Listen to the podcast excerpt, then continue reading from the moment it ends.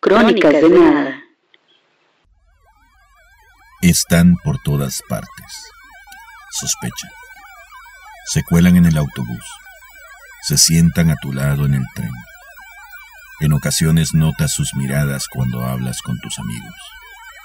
Ahí están, observando, como si trataran de leer tus labios y tu mente. Están por todas partes, hasta en el ambulatorio.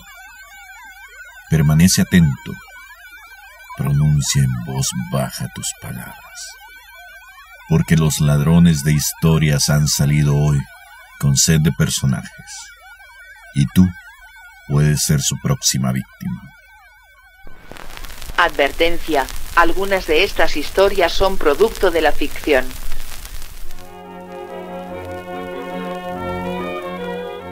A partir de siete microrelatos, Noemí Alejandra Gallegos dirige un análisis sucinto y sincero de lo que significa vivir en estos tiempos de contingencia. En vistazos oportunos, a veces fantasiosos, a veces plenamente realistas, estos relatos de pandemia nos hacen pensar en cuántas historias se forjan a partir de todos estos cambios globales. ¿Y tú, tienes anécdotas de la cuarentena? Seguro te identificarás con alguno de los siguientes.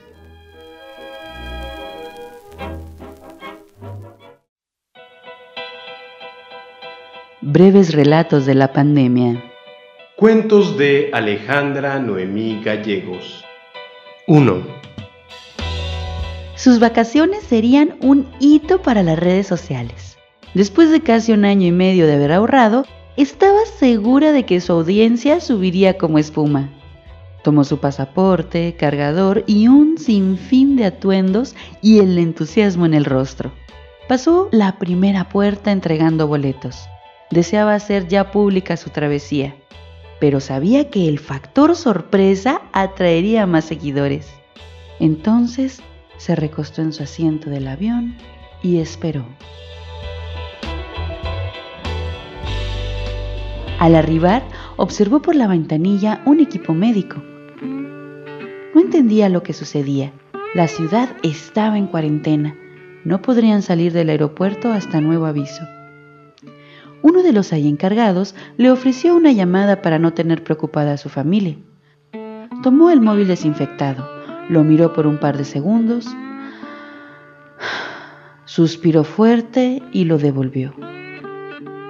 Se retiró y se volvió a sentar, mientras una leve lágrima arruinaba su maquillaje.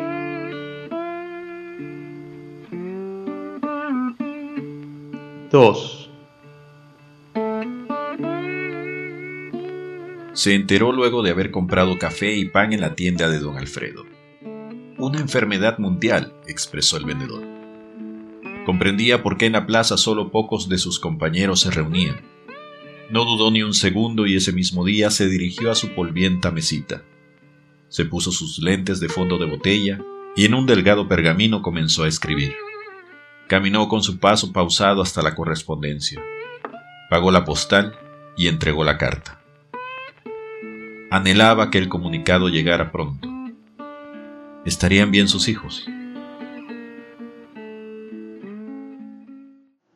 3. Dedicó el periodo de la pandemia para leer todos los libros posibles argumentando que aprovecharía al máximo el tiempo libre. Comenzaría con el Alep y concluiría con la Guerra Mundial Z. No le importó ni el género ni la época. Estaba decidida a leer todos los días.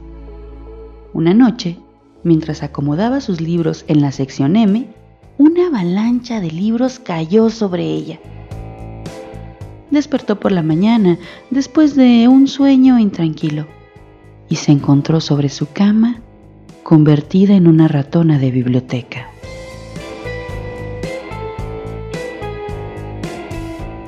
Cuatro. Iker Santiago fue devoto del santo COVID-19 desde los siete años. En aquel entonces pidió con todas sus fuerzas que toda su familia estuviese con él para su cumpleaños. Ni su papá fue a trabajar y su mamá estuvo para hacerle un pastel.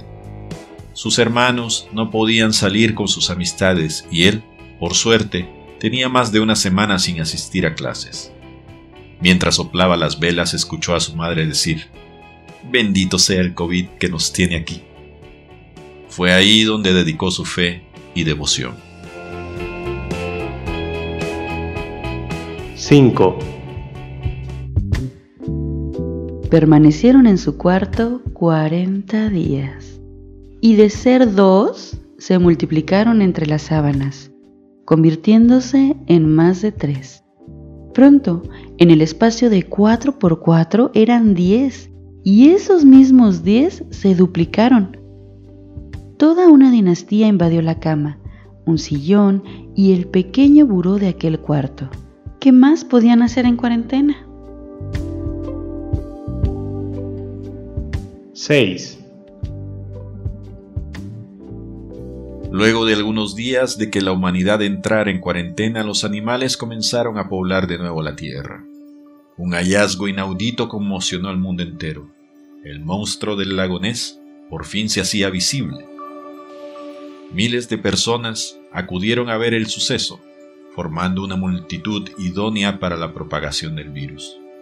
Muchos de los asistentes se enfermaron días después, Nunca antes la frase, la curiosidad mató al gato, tuvo tanto sentido.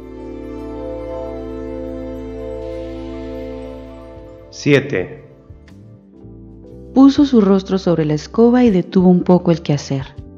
Contempló el abanico del techo, recobrando aquellos momentos que no la dejaban tranquila. Una y otra vez aparecían en sus recuerdos, pero no entendía el por qué. Quizá se habían apresurado a vivir juntos. Ya no parecía tan maravillosa la cuarentena. Los primeros meses habían sido extraordinarios. ¿En qué momento se transformaron?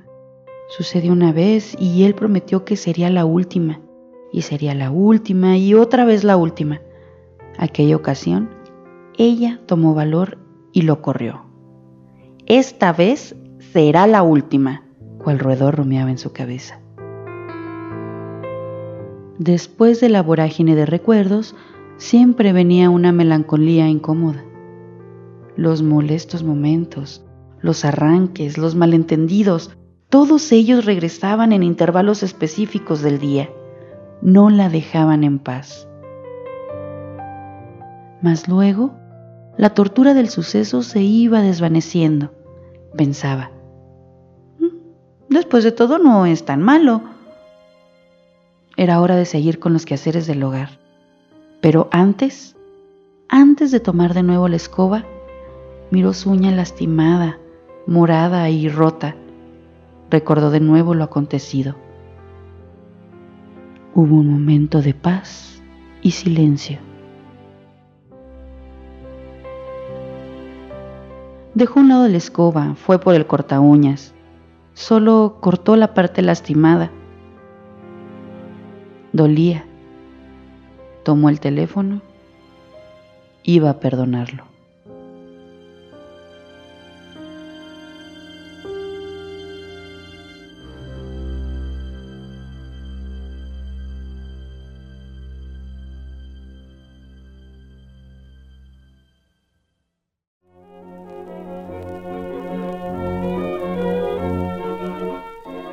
Noemí Alejandra Gallegos es licenciada en Letras Españolas por la Universidad Autónoma de Chihuahua. En 2016 ganó el premio Soltar las Amarras en categoría novela con su obra Voyeur. En Ciudad Delicias contribuyó como juez en concursos literarios como El Quijote nos invita a leer y también impartió la materia de taller de lectura y redacción en diferentes instituciones educativas de la ciudad. Recientemente, publicó de manera independiente su novela titulada Corazón de Bruja, en conjunto con la editorial Portable, misma que fue presentada en la Feria Virtual del Libro de Perú en el presente año. Colaboró con microrelatos en la antología Emociones en tiempos de pandemia, organizada por la instancia de la mujer de Hidalgo del Parral. Actualmente se desempeña como docente en el Cebetis 228 de la ciudad de Parral, impartiendo materias en el área de comunicación. Crónicas de Nada es un espacio donde el relato es el protagonista. Este podbook habla sobre personas, lugares, objetos y hechos cotidianos que sonrojan a los sucesos paranormales a los que la ficción actual nos tiene acostumbrados. Si deseas conocer más sobre nuestro trabajo, visita bitextuales.com. Allí encontrarás más información relacionada con la escritura, la traducción y nuestras bajas pasiones. Nos haces un favor. Agrega a Crónicas de Nada a tus escuchas favoritas y te regalaremos una historia con la que tal vez sonrías, a lo mejor tiembles o quizás sueltes una lágrima. Síguenos por Twitter en arroba crónicas nada y por Facebook en Crónicas de Nada. Gracias por escucharnos. Existimos porque escribimos sobre todo y sobre nada. En este episodio disfrutamos de las siguientes melodías. Orange Chicken de DJ Williams. Empty Bottle, Empty Bed de Mini Bundles. Sunrise in Paris, de Dan Hennig. Orphan, de Reed Mattis. Kate's Waltz, de Bad Snacks. We'll Meet Again, de Jeremy Blake. Zodiac Structures, de No MB. Bajo el almendro, de David Granadino. Ciudad Juárez, Chihuahua, 2020. This is an Audio Dice.